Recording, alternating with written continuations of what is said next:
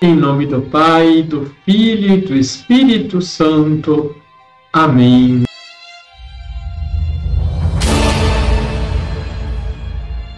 Olá, tudo bem com você? Desejo a você e a sua família um bom domingo. São Máximo, confessor, abade do século VIII, ensinava que a caridade é a boa disposição do espírito, que nada coloca acima do divino conhecimento Ninguém poderá jamais alcançar uma caridade permanente de Deus se estiver preso pelo Espírito a qualquer coisa terrena. Quem ama a Deus antepõe o conhecimento e a ciência dele a toda a sua criatura. Nele pensa incessantemente, com íntimo desejo e amor. Deixe seu like, se inscreva aqui embaixo se você ainda não é inscrito, compartilhe. Um grande abraço. Liturgia diária. Muitos desejam ter poder, quer seja financeiro, de influência, prestígio ou conseguir privilégios. Jesus, em Lucas capítulo 6, versículos de 27 a 38, nos faz uma proposta diferente. Se alguém te der uma bofetada numa face, oferece também a outra.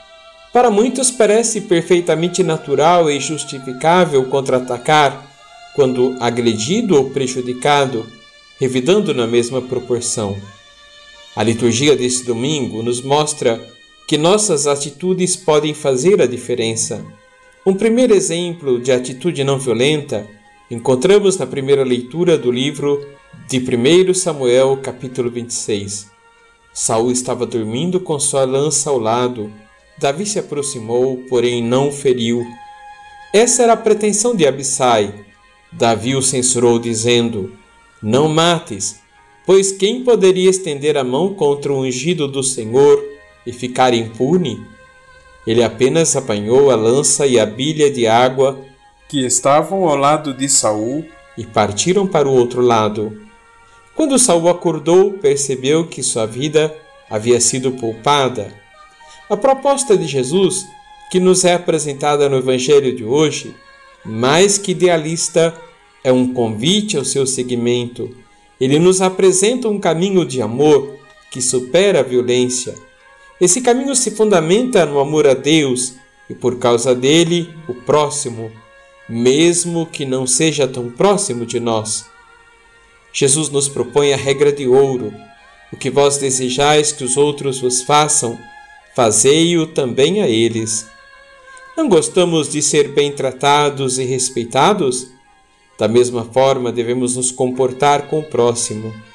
É realmente uma questão de atitude, de convicção. Jesus enfatiza: Se amais somente aqueles que vos amam, que recompensa tereis? Até os pecadores amam aqueles que os amam.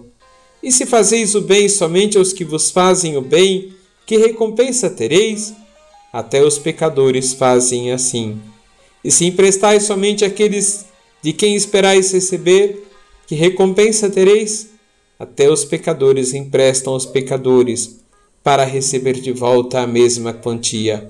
O amor cristão nos faz entender que existe uma fraternidade universal que nos torna irmãos, inclusive de estranhos, daqueles que não compartilham conosco da mesma fé ou forma de pensar. Jesus nos propõe uma nova forma de relacionamento. Ao contrário, amai os vossos inimigos, fazei o bem e emprestai sem esperar coisa alguma em troca. Então vossa recompensa será grande e sereis filho do Altíssimo, porque Deus é bondoso também para com os ingratos e maus. Sede misericordiosos, como também o vosso Pai é misericordioso. Não julgueis e não sereis julgados, não condeneis e não sereis condenados, perdoai e sereis perdoados.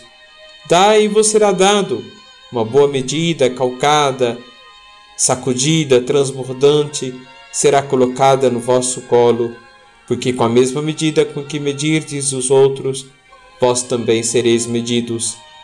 O amor de Deus não tem fronteiras ou limites e não é genérico. Pensemos nisso. Vamos rezar?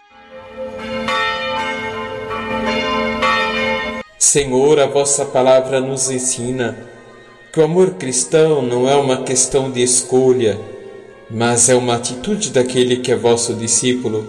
Dai-nos, Senhor, trabalhar pela paz, eliminando do nosso meio todo tipo de violência e agressão que fere a dignidade dos vossos filhos e filhas. Nos pedimos um coração capaz de amar além das aparências ou das opções que cada um faz, para sermos no mundo testemunhas do vosso amor e misericórdia, que não tem limites. Assim seja. Abençoe-vos o Deus Todo-Poderoso, Pai, Filho e Espírito Santo. Amém.